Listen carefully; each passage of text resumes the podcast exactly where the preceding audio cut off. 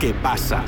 Un programa de opiniones, expertos, enfoques desde el interior, opiniones especiales, temas actuales. Todo esto en el programa ¿Qué pasa? El expresidente ecuatoriano Rafael Correa anunció que fue detenida una persona que planeaba un atentado contra la candidata presidencial por la Revolución Ciudadana, Luisa González. La policía confirmó la detención y que se hallaron granadas en poder del detenido, pero no se refirió a la intención de sus actos porque espera el informe de la Fiscalía. La noticia tuvo lugar en medio de una serie de acciones de intimidación por parte de bandas criminales en contra del Estado, como la explosión de dos coches bomba, el incendio de un centro correccional de menores y un motín carcelario que tomó a guardias de rehenes. El gobierno de Guillermo Lasso sostiene que estos actos son reacciones violentas a los cambios que ha introducido en el sistema penitenciario en contra de estas bandas criminales.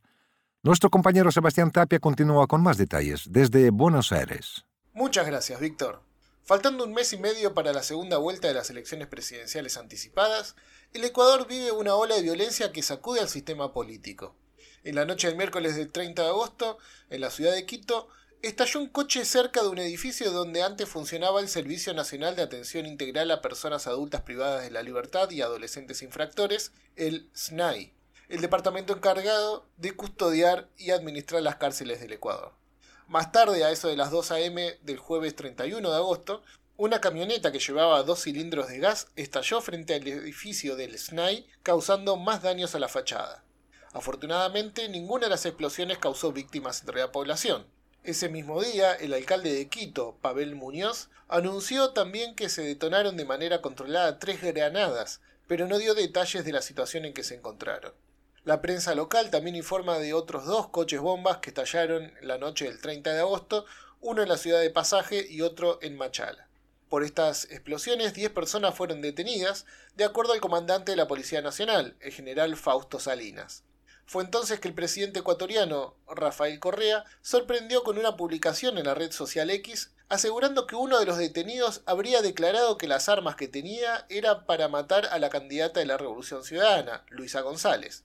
Ella obtuvo la mayor cantidad de votos en la primera vuelta electoral y se medirá ante Daniel Novoa de Acción Democrática Nacional en la segunda ronda. El detenido habría pedido resguardo por la policía porque estaba amenazado de muerte si llegaba a confesar. El general Salinas reconoció la detención de esta persona y que se le encontró en posesión de armas y granadas, pero pidió no especular sobre los motivos del detenido. Esperemos que las investigaciones nos den técnicamente los resultados, y sobre todo recordemos que la titular de la investigación es la Fiscalía, dijo el comandante de la Policía Nacional. Las explosiones no fueron los únicos hechos de violencia registrados en estos días. El 30 de agosto comenzó un motín en el penal de Cuenca, que todavía mantiene a más de 50 miembros del servicio penitenciario como rehenes. Y el 31, los detenidos del Centro de Adolescentes de Infractores Virgilio Guerrero de la ciudad de Quito, también administrado por el SNAI, comenzaron un incendio que afectó al 80% del edificio. De acuerdo al SNAI, el motivo del motín de Cuenca habría sido protestar por la intervención de 1.800 efectivos de la Policía Nacional y de las Fuerzas Armadas en la cárcel de La Tacunga, en la provincia de Cotopaxi, que buscaba quitarle armas, municiones y explosivos a los reos. El presidente Guillermo Lasso confirmó esta hipótesis en un mensaje a la red social X donde aseguró que mantendrá el rumbo del gobierno. Las medidas que hemos tomado, en especial en el sistema penitenciario, han generado reacciones violentas de las organizaciones criminales, que pretenden amedrentar al Estado. Pero estamos firmes y no vamos a retroceder en el objetivo de capturar a peligrosos delincuentes, desarticular bandas delictivas y pacificar las cárceles del país, aseguró el presidente Lazo. Conversamos con Carlos Garcés, abogado y analista político ecuatoriano, sobre esta ola de violencia y cómo puede afectar a la segunda vuelta electoral. Carlos, el gobierno sostiene que estos actos violentos son respuesta a los cambios realizados en el sistema penitenciario. ¿A qué cambios se refiere y por qué el gobierno no puede prevenir la violencia? En efecto, una de las teorías que tiene mayor acogida hoy en día es que estos episodios de violencia y concretamente los atentados con coche bomba que se vivieron en Quito en la noche del 30 de agosto y en la madrugada del 31 de agosto es que tienen algún tipo de relación con los recientes cambios que se han dado en el sistema penitenciario. Y esto se lo puede inferir porque en efecto los atentados con coche bomba se dieron cerca de antiguas oficinas del Servicio Nacional de Atención Integral a Personas Privadas de Libertad y muy cerca de actuales oficinas. Entonces, pareciera que existe un mensaje ahí que se quiere relacionar el atentado con el funcionamiento de esta entidad. Ahora bien, ¿cuáles son los cambios? Tenemos algunos. Recientemente, en los últimos meses, han habido numerosas intervenciones en distintas penitenciarías en todo el país, en las cuales se han realizado requisas, se han encontrado armas, se han confiscado drogas dentro de las penitenciarías, armas y demás artículos prohibidos que hasta ahora el gran problema es averiguar cómo es que lograron ingresar y por qué pasó tan desapercibido. Sin embargo, existe un episodio que también es fundamental que toma lugar apenas tres días después del asesinato de Fernando Villavicencio en Quito y es el traslado de José Adolfo Macías Villamar, alias Fito, a la prisión de máxima seguridad en La Roca, Guayaquil. Alias Fito antes estaba detenido en otra prisión de menor seguridad y posterior a su traslado se vieron episodios prácticamente surrealistas, motorizados que llegaban hacia las afueras de la penitenciaría para reclamar por el traslado de quien presuntamente era su líder. Hay que tomar en cuenta que Fito es el líder de la banda de los choneros, eh, quienes son el brazo ecuatoriano del cartel de Sinaloa. Así que podemos ver que organizaciones altamente desarrolladas podrían estar vinculadas con este tipo de episodios. Hoy en día se alerta que los atentados con coche bomba tal vez estaban más relacionados con la banda Los Lobos.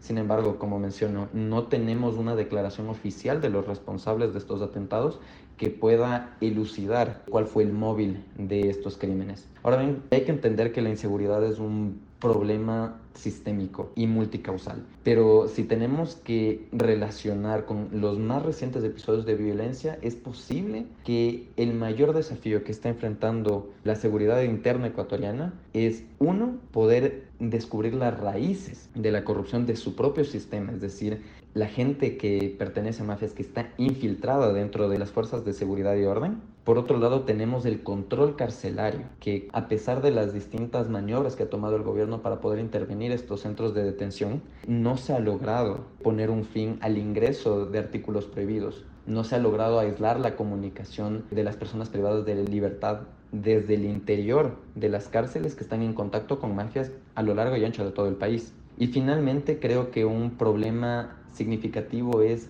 la capacitación y la dotación que tiene la policía a nivel de todo el país. Una de las preguntas claves es si es que acaso la Policía Nacional tiene el número de efectivos y esos efectivos tienen la dotación necesaria para poder controlar la seguridad interna del país. Tenemos serias deficiencias en inteligencia. No es posible que no se pueda prevenir este tipo de atentados como los que sufrió la ciudad de Quito. No se puede dar una solución al problema de la inseguridad en el país precisamente porque no sabemos cuáles son los orígenes y no tenemos los mecanismos para abordar este tipo de problemática. De confirmarse el intento de atentado contra la candidata Luisa González, ¿cómo afecta a la campaña electoral?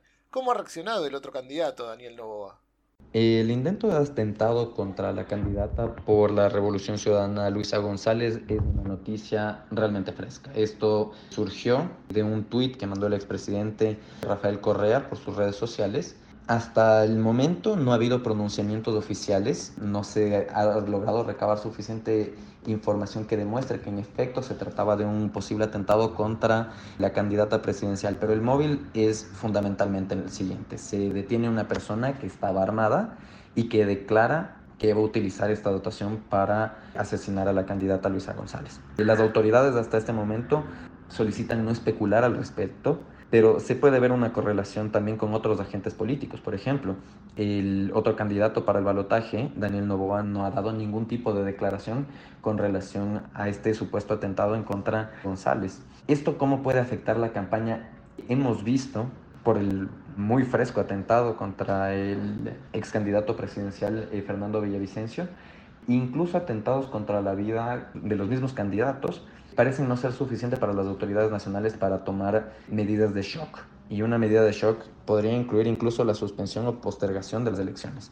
Así que en este caso, el asesinato de cualquier candidato parecería que no va a interrumpir el cronograma electoral. Ahora bien, si es que la violencia y la inseguridad siguen en crecida, lo que sí puede ocurrir es que se suspenda las elecciones no por una amenaza contra los candidatos, sino por una amenaza generalizada contra la ciudadanía.